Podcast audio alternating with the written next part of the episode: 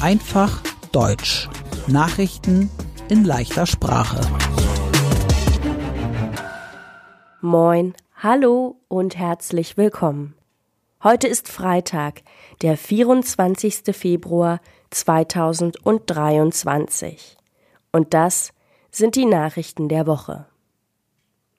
Wir beginnen mit Nachrichten aus Deutschland. In der letzten Woche war die Sicherheitskonferenz in München. Die Sicherheitskonferenz gibt es einmal im Jahr in München. Es ist ein Treffen mit Menschen aus der Politik, Wirtschaft, dem Militär und Experten für Sicherheit. Am ersten Tag hat der ukrainische Präsident Volodymyr Zelensky per Video geredet. Er sagte, er will Hilfe im Krieg. Der US-Außenminister Anthony Blinken sagte außerdem, China soll Russland keine Waffen geben. Auf der Sicherheitskonferenz ging es auch viel um Iran.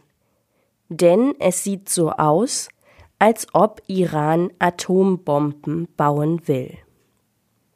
Und jetzt die Nachrichten aus der ganzen Welt. Der Krieg in der Ukraine geht schon ein Jahr.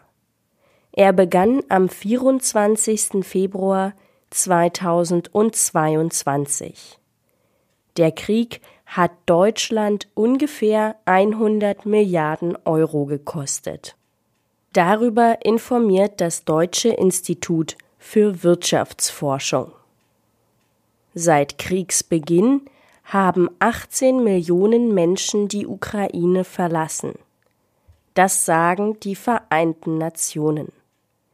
Mehr als eine Million Menschen sind nach Deutschland gekommen. 31.000 Menschen aus der Ukraine sind in Hamburg. Insgesamt haben 86.000 Geflüchtete aus der Ukraine in Deutschland eine Arbeit gefunden. Das sagt die Bundesagentur für Arbeit.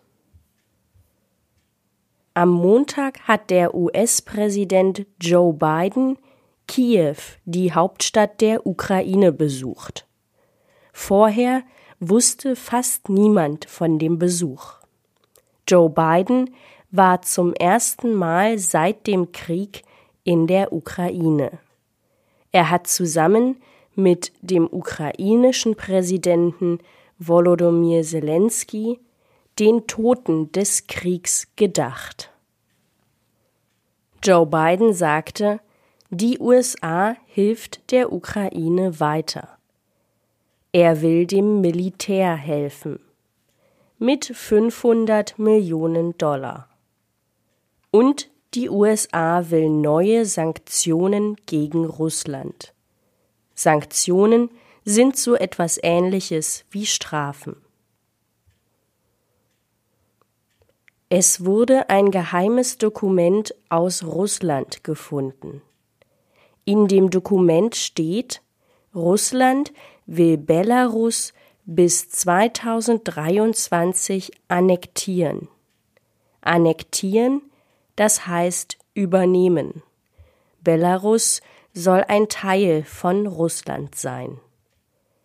Der Präsident von Belarus heißt Alexander Lukaschenko. Er sagt, er will eine Freiwilligenarmee mit bis zu 150.000 Soldaten aufbauen.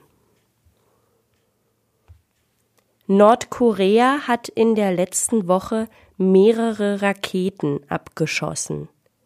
Die Raketen flogen in Richtung Japan. Japan will jetzt eine Sitzung im Sicherheitsrat der Vereinten Nationen. Die Vereinten Nationen sind eine Gruppe aus Menschen aus verschiedenen Ländern. Der Sicherheitsrat der Vereinten Nationen heißt auch Weltsicherheitsrat. Der Rat soll sich um den Weltfrieden und die internationale Sicherheit kümmern.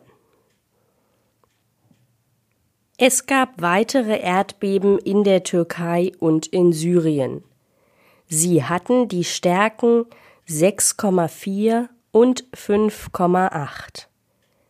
Mindestens drei Menschen sind tot und 213 Menschen kamen ins Krankenhaus. Gebäude sind kaputt.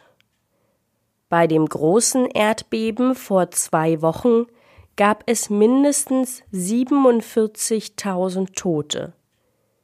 Die deutsche Außenministerin Annalena Baerbock und die Innenministerin Nancy Faeser besuchten die türkisch-syrische Grenze.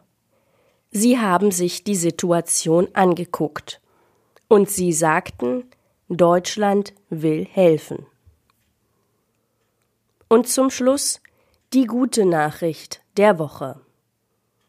In Deutschland gibt es das Bundesverdienstkreuz. Das ist ein Preis. Den Preis bekommen Menschen, die etwas Besonderes gemacht haben.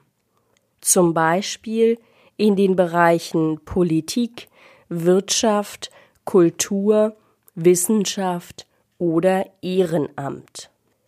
Bisher war das Bundesverdienstkreuz für Männer größer und das Bundesverdienstkreuz für Frauen war kleiner. Ab März sollen beide Bundesverdienstkreuze gleich groß sein. Das hat der Bundespräsident Frank-Walter Steinmeier entschieden. Mein Name ist Annika Würz. Ich wünsche ein schönes Wochenende.